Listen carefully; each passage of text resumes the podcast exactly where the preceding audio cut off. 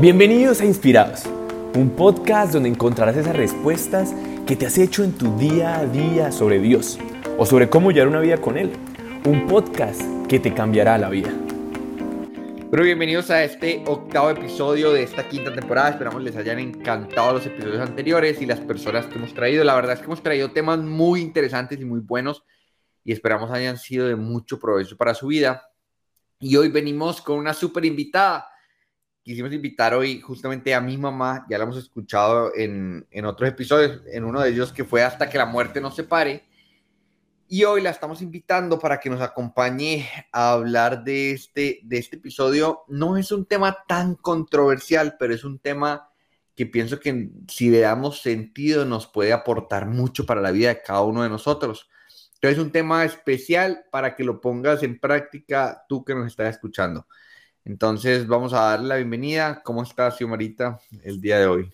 Hola, hola a todos. Hola, mi Juan. Qué rico poder nuevamente estar en este espacio.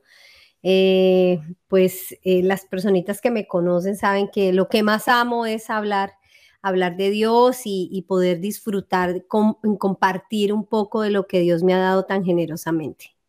Qué rico, la verdad, tenerte por acá. Y hoy justamente venimos, de una vez les voy a lanzar el tema, y el tema lo hemos titulado de ¿qué gano yo al confesarme? Siento que hay, existen muchos tabús respecto a este tema, eh, y vamos a ir un poquito como desenvolviendo el tema y, y un poco aclarando estos tabús.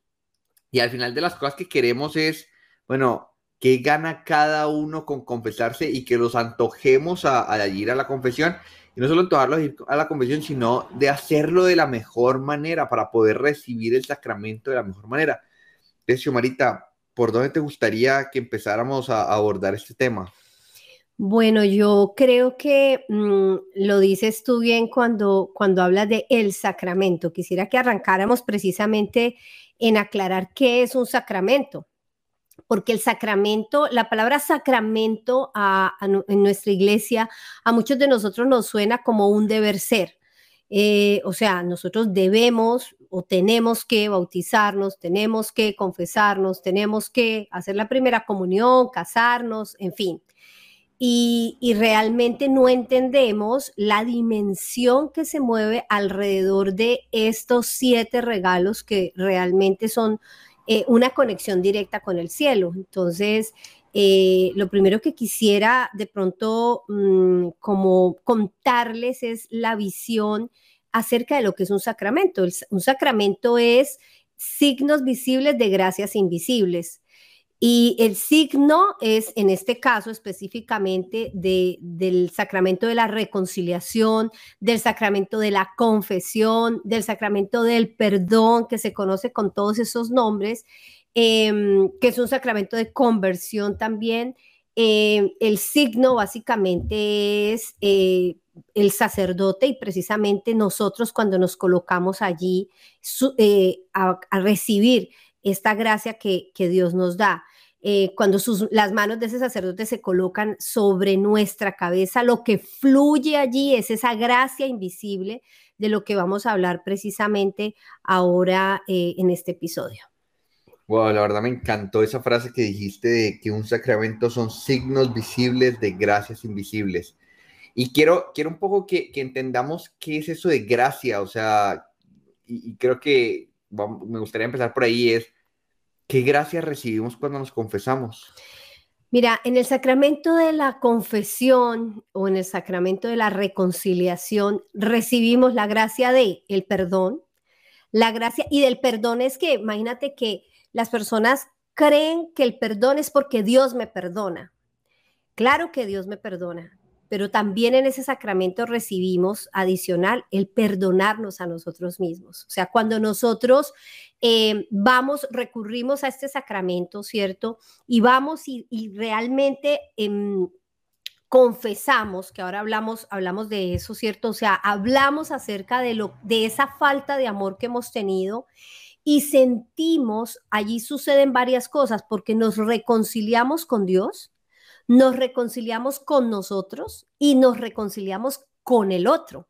porque obviamente muchas veces los pecados que cometemos los cometemos en contra de alguien, ¿cierto? Y cuando tenemos ese proceso porque es que el sacramento no solamente es ir al, al, confesionario, el sacramento no es solo que tú vayas y digas el pecado, el sacramento tiene un pre, ¿ya? O sea, antes de eso tienen que suceder cosas para que se dé el sacramento completo. O sea, no simplemente tú estás ahí y tú dices, ah, ve, no me he confesado, antes hay personitas de pronto que cada vez que ven un sacerdote es como, me tengo que ir a confesar, ¿cierto? Pero para que el sacramento sea completo debe haber algo que se llama la contrición del corazón. Y es que, y esa contrición, ¿por qué se da? Se da cuando tú adquieres la conciencia. O sea, cuando tú tienes conciencia de lo que has hecho, en ese instante tú dices, hola, yo hice eso, uy, no, tenaz que yo haya hecho esto, tenaz que yo haya pensado eso, tenaz que yo no haya hecho lo que debo hacer, porque ahí está la omisión, o sea, está omisión, está las palabras, los pensamientos y las acciones, ¿cierto? Entonces, cuando yo no hago algo, ¿cierto? Que debo, que pudiera ser un acto de amor, estoy pecando por omisión. Entonces, cuando yo descubro, como en conciencia, mi conciencia se eleva y yo digo, ¡Ah! ¿Cómo yo hago, cómo yo hice o cómo yo dije o cómo yo cometí esta falta, ¿cierto?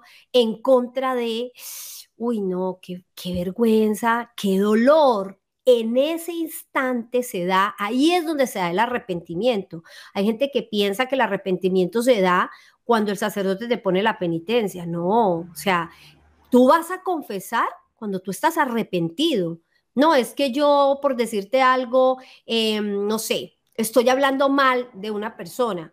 ¿cierto? Estoy hablando mal y pues yo sé que eso es un pecado, lo voy a ir a confesar, pero no me arrepiento, ¿no? Entonces no estás viviendo el sacramento, porque el sacramento es un, es un espacio, es un momento para toda la vida sacramental es para que tú seas mejor persona. Entonces, y específicamente en la confesión, la idea es que tú te arrepientes, te duele lo que haces, te arrepientes y allí viene la conversión y vas y lo confiesas y recibes allí la gracia del perdón. Eso hablando de, de, una de las gracias, ¿ya? Porque em, ayer cuando hablábamos precisamente pensando en este episodio contigo, Juan, tú me decías, pero mira, a veces uno tiene pecados a repetición, o sea, uno va y sí se arrepiente, yo sí me arrepiento de esto, voy, me confieso, pero vuelvo y caigo, pero vuelvo y caigo. Y en una ocasión yo le decía a un sacerdote, venga, yo ya estoy aburrida y me da esta pena con usted venir a decirle siempre lo mismo. Y él me decía, hija, cada vez que tú vienes, y así sea decirme lo mismo, si tú estás arrepentida, cada día haz de cuenta que eso es como si se estuviera desprendiendo, se está desprendiendo una caracha de ti, ¿cierto? Cada vez eso va teniendo menos fuerza en ti y cada vez va recibiendo más gracia para que esos pecados a repetición desaparezcan de tu vida. Wow, la verdad es que me encanta eso que mencionas de la caracha.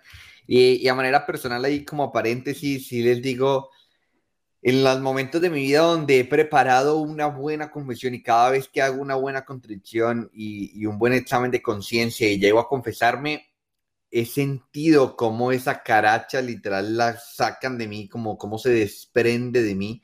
A veces como es algo muy espiritual, puede ser que a veces no lo sintamos como, o sea, y, no le voy a decir como que nada, es que sentía que me estaban quitando un pedazo de piel, no, pero sí como que, o sea, no como que cuando salí de esos momentos de confesión, me sentía súper livianito. Y creo que en ese momento, y, ahí adelantándome un poco, es cuando nos damos cuenta de, que el proceso que hicimos para poder llevar la, la confesión fue de la manera correcta. O sea, al final, después de que te confiesas, tienes que sentir como, oh, ya me desahogué y pude pedirle perdón de esas cosas que verdaderamente me dolían que había hecho. Entonces, creo que ya hemos mencionado un poco de, cómo es el proceso que, se da, nada más como recapitulando, Xiomarita, ¿nos puede recordar qué es lo primero que debemos hacer en todo este proceso de confesión? O sea, ¿qué va de, principio a fin?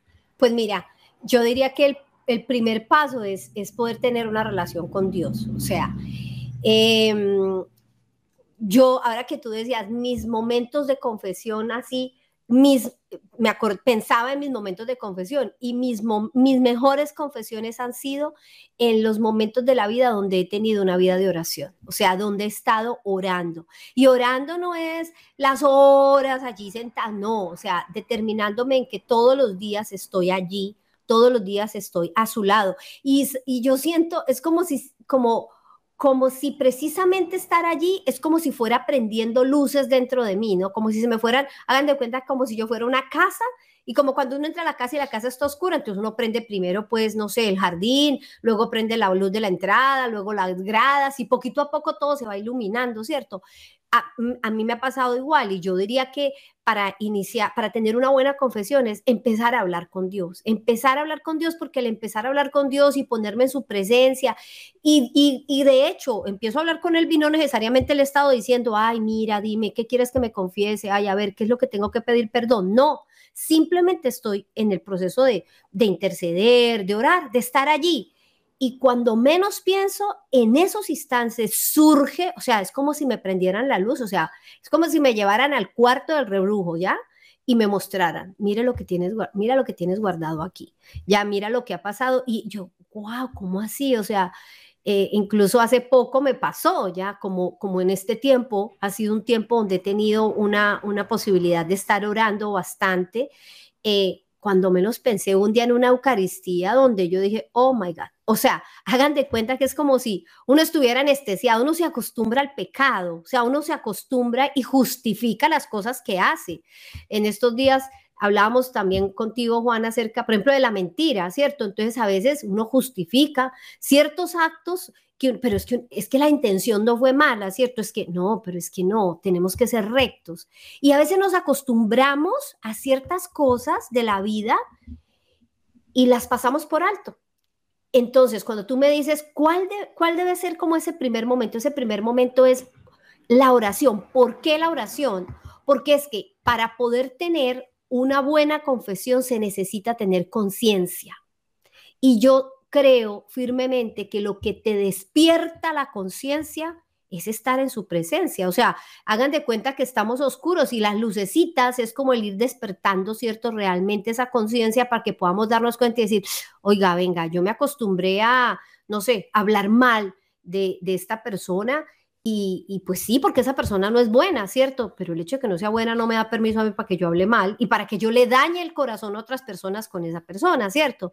Entonces, eh, eso, eso para mí sería el primer, el primer paso. El, el, paso siguiente, cuando yo ya descubro, ¿cierto? Esa, esa falta, es que me duela el cometer esa falta. Y que al dolerme, además de eso, haya un arrepentimiento. O sea, que yo diga, oiga, que falla haber hecho esto. O sea, esa persona sí se merece pues todo eso, ¿cierto? Pero no está bien que yo lo haga. O sea, curioso. Y cuando yo digo de pronto esa persona se lo merece, no, Xiomara, pero no estás arrepentida. No, sí, yo digo, esta persona puede que no sea buena o esta circunstancia, pero yo no debo actuar. Qué dolor haber hecho esto, o sea, qué dolor. ¿Cómo me permití yo esto? Porque es que yo no puedo hacerme, no puedo hacer esas cosas, ¿cierto? Luego del arrepentimiento, ¿cierto? A mí vendría el buscar un sacerdote para, para confesarse. Y allí voy a hacer un, un, break y es que es cuando, cuando a las personas generalmente cuando llego catequesis me dicen, pero ¿por qué? Si los sacerdotes son igual de pecadores o más pecadores que nosotros, ¿cómo nos vamos a confesar con esos sacerdotes? Y yo les digo, sencillo, o sea, los sacerdotes han recibido una gracia una gracia especial y particular, donde mm, una vez cuando yo, cuando yo tuve ese argumento para no ir a la confesión, la que persona que era mi directora espiritual me dijo, mira, el cuando tú tienes una manguera, una manguera es algo que está, ¿dónde la tienes? Por ahí metida en el garaje, sucia, llena de polvo, ¿cierto? Pero tú necesitas la manguera y tú qué haces? Sacas la manguera llena de polvo, la conectas a la llave y al otro lado que te sale agua limpia ¿cierto? Entonces, el sacerdote es la manguera. La llave es el cielo, es Dios, es la presencia, es el Espíritu de Dios. Y lo que fluye a través de ese sacerdote cuando él impone las manos sobre mí es gracia, independientemente de si él es tres mil veces más pecador que yo. y a ti lo que te interesa y el, y el digamos, el, el objetivo final es que es la gracia es que tú te reconcilies contigo, con Dios, con el otro, es que tú te sientas perdonada, es que tú eh, te sientas en paz, porque hay pecados que uno no lo dejan en paz. O sea, uno peca y obviamente uno peca en secreto, ¿no? Entonces, pero uno solito sabe y eso no lo deja tranquilo. Y con eso entendí que no me importaba. Así yo conociera, incluso porque tengo amigos sacerdotes muy cercanos, eh, su pecado, lo, cuando yo iba al sacramento tenía claro que él en presencia era Dios, que sus manos eran mangueritas que me traían la presencia de Dios y que cuando yo abro mis labios y le cuento, le estoy contando a Dios. De hecho, yo acostumbro algo y es que yo me confieso con los ojos cerrados, porque automáticamente me siento, el padre me dice, ¿hace cuánto no te confiesas? A veces ni me acuerdo, ay padre, ya ni me acuerdo, o no hace como dos meses, o hace tres meses, o hace cinco meses, o a veces no me acuerdo. Y yo le digo, y yo automáticamente cierro los ojos, empiezo a hablar y me imagino que el que está sentado al lado mío es Jesús, es Dios Padre, es el Espíritu de Dios, es la Trinidad plena que me va a dar la gracia para poder sobrellevar este mal momento. Bueno, la verdad es que me encanta y creo que resolviste dos de las dudas que traía. O sea, una era que si podía hacerlo yo solo, porque como decías, es una creencia, la verdad que, que tenemos mucho en, en, en, en, cuanto a ese tema pues, de la confesión. O sea, si podemos o no podemos confesarnos ellos solos. Y creo que ahí has dado la respuesta. Más que el poder o no poder es, pues el irnos a confesar es que el sacerdote, por medio de esa manguera que hablaba mi mamá, pues no, nos llene de, su, o sea, de la gracia de Dios, no de su gracia, sino de la gracia de Dios. Entonces, el, o sea, la invitación a confesarnos por, por medio de él para poder tener la gracia. Entonces ahí tendría una pregunta y es, no, no, si yo me confieso solo, no, no podría recibir esa gracia, esa misma agua.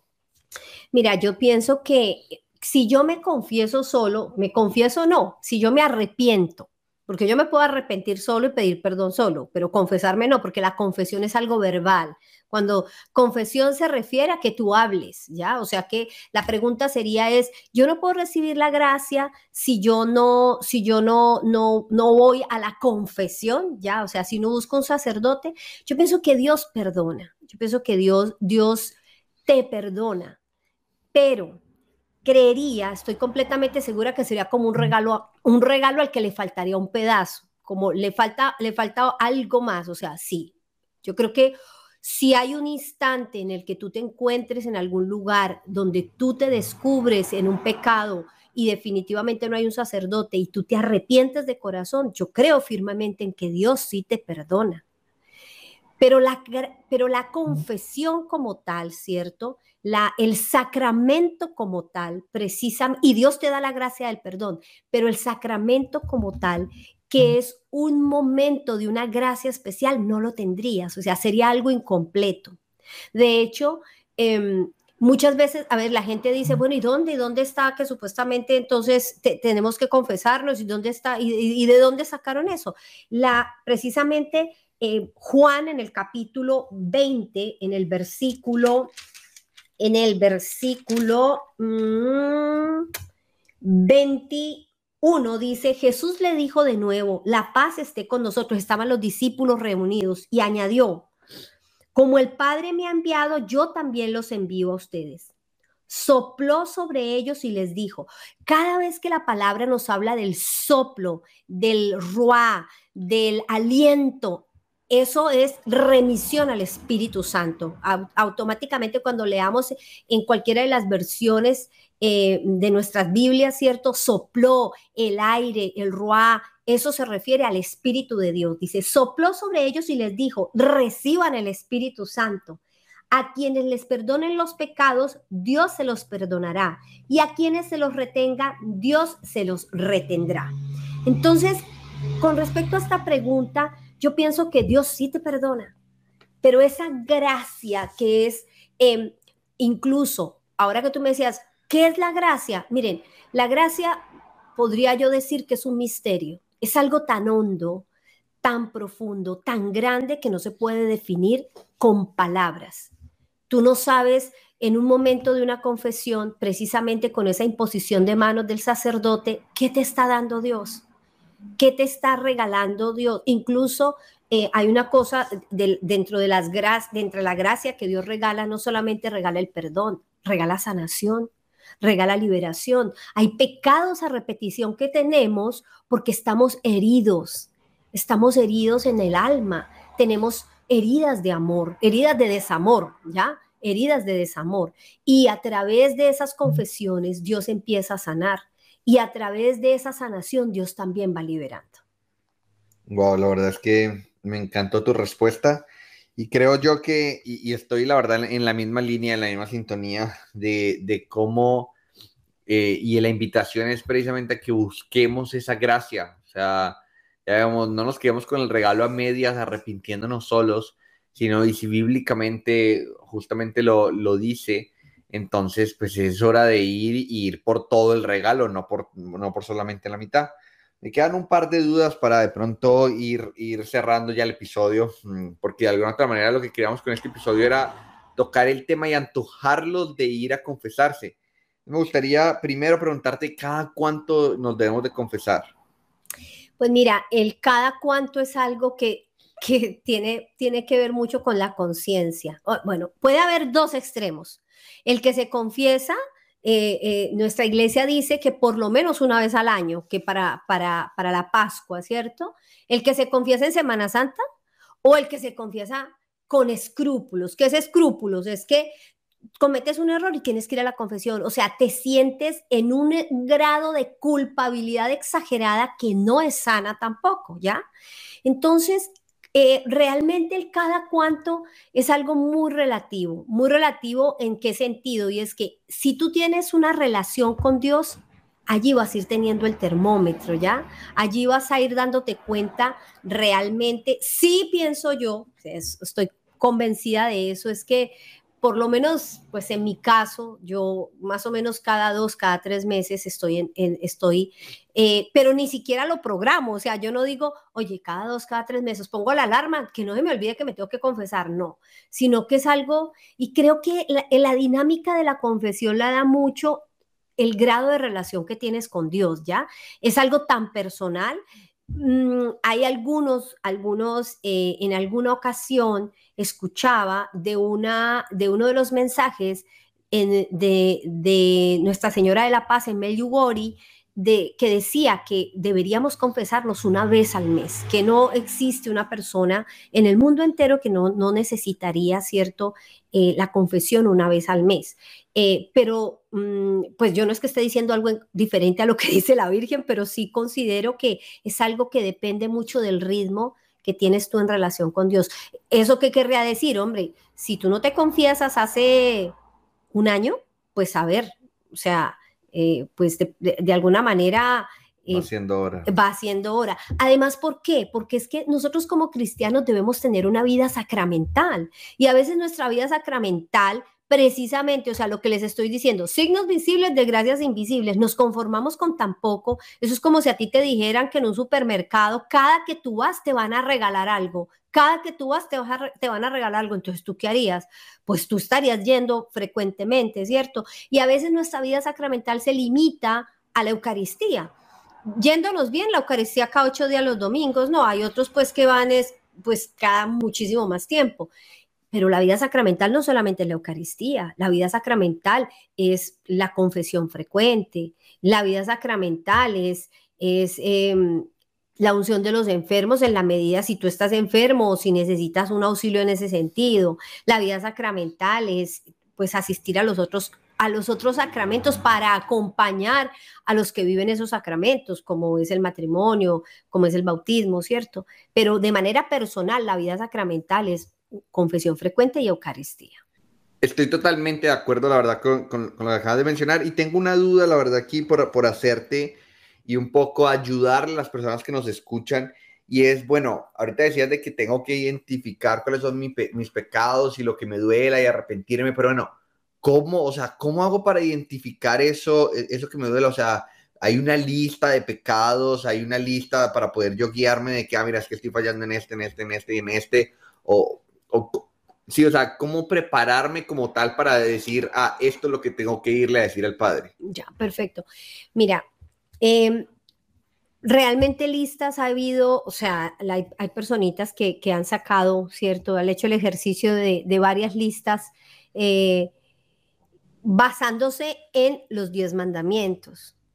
Y allí me llama mucho la atención porque em, Jesús dice, yo no vine a abolir la ley, sino que yo vine a darle cumplimiento. Y la ley principal, dice él, es el amor.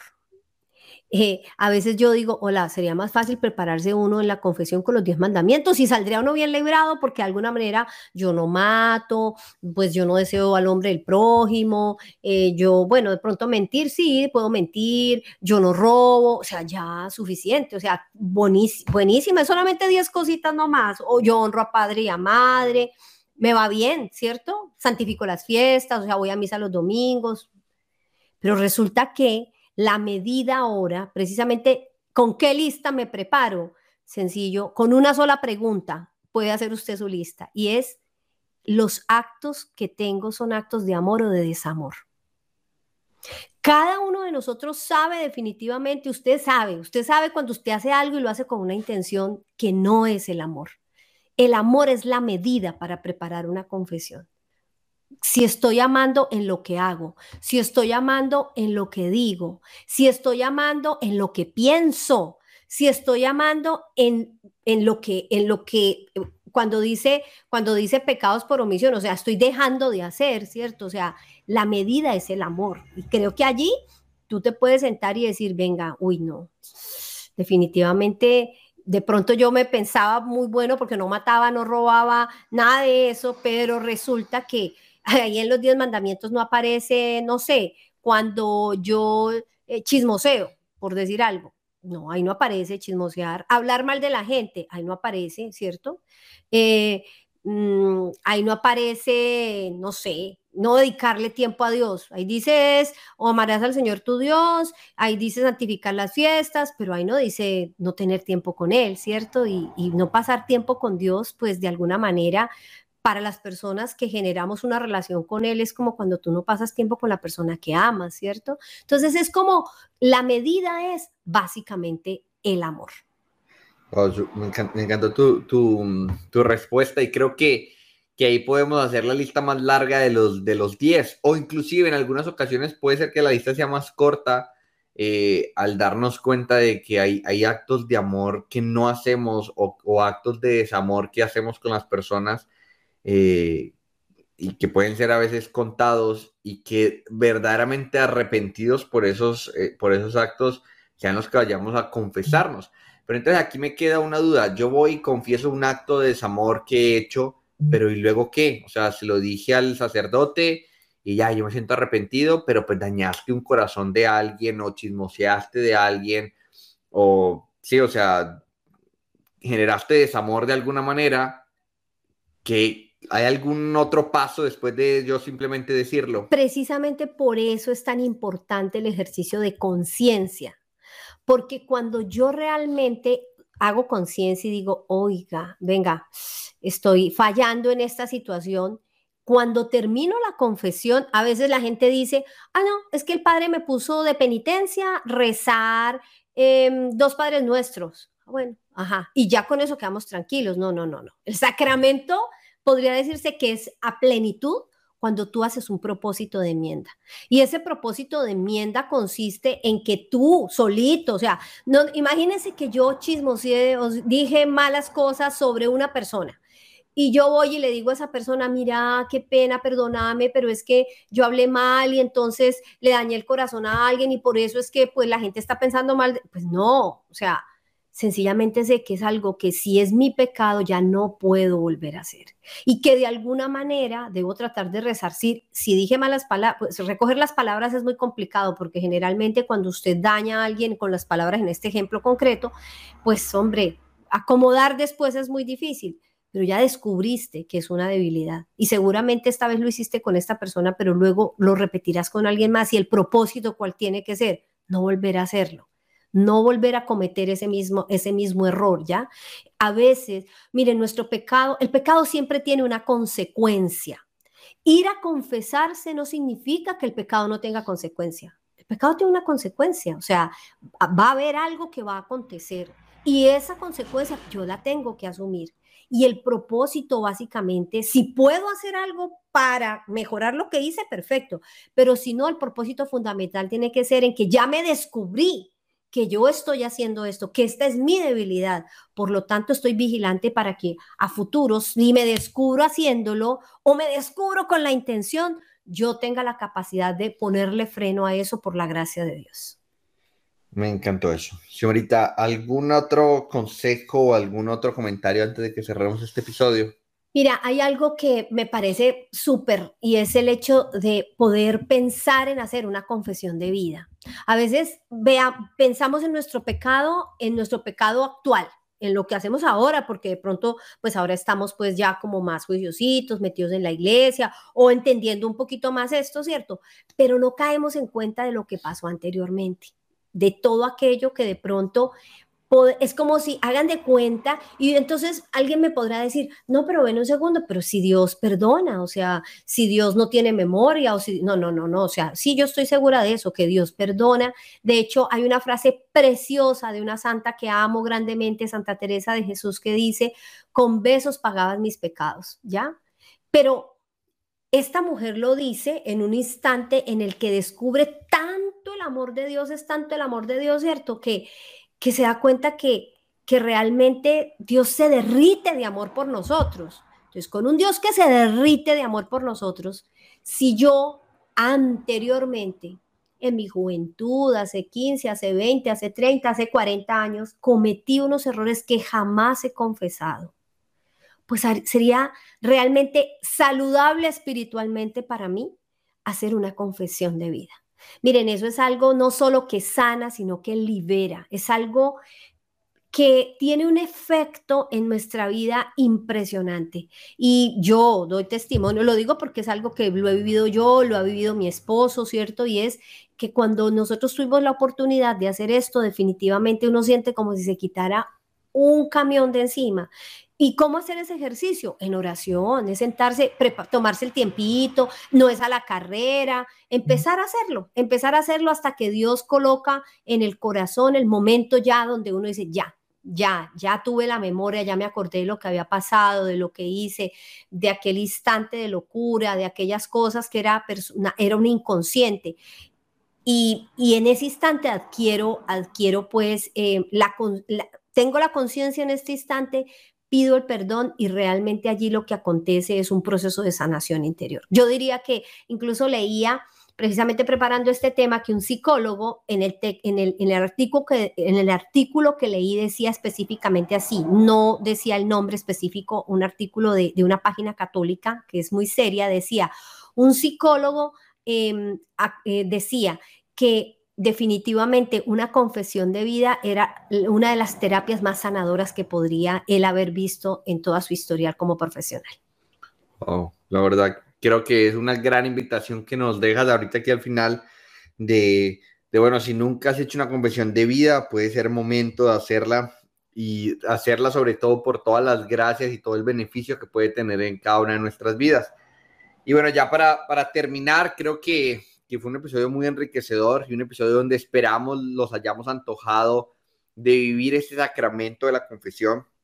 Lo último que me queda por decir es que vale la pena confesarse, que lo que recibimos, como decía mi mamá, o sea, es millares de gracias, el perdonarnos, la paz, el, el poder volver otra vez a sentirnos livianitos, la verdad, y que vale la pena hacerlo. Entonces, eh, una vez más extender la invitación para que nos vayamos a confesar y para que sea una confesión en el amor. Xiomarita, gracias por acompañarnos, gracias por, por grabar eh, este episodio con nosotros y pues bueno, esperamos tenerte aquí en una próxima ocasión. ¿Algún comentario final para terminar? No, muchísimas gracias. Muchas gracias. Quiero invitar a que compartamos el episodio porque, y este y todos los episodios, o sea, realmente no sabemos cuál de nuestros amigos, cuál de las personas que a veces la gente no se atreve ni siquiera a decirle a uno en qué necesidad está, porque a veces cuando eh, pasamos necesidad nos da vergüenza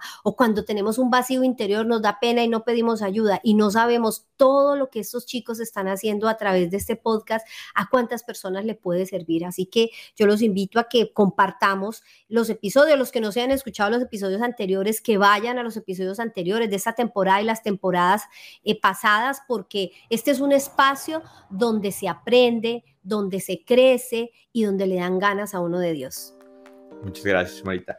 Y bueno, eh, reiterar más bien esa, esa invitación a que compartan el episodio. Qué rico que nos escucharon hasta acá y bueno, un abrazo y que Dios los bendiga. Los esperamos en un, en un próximo episodio.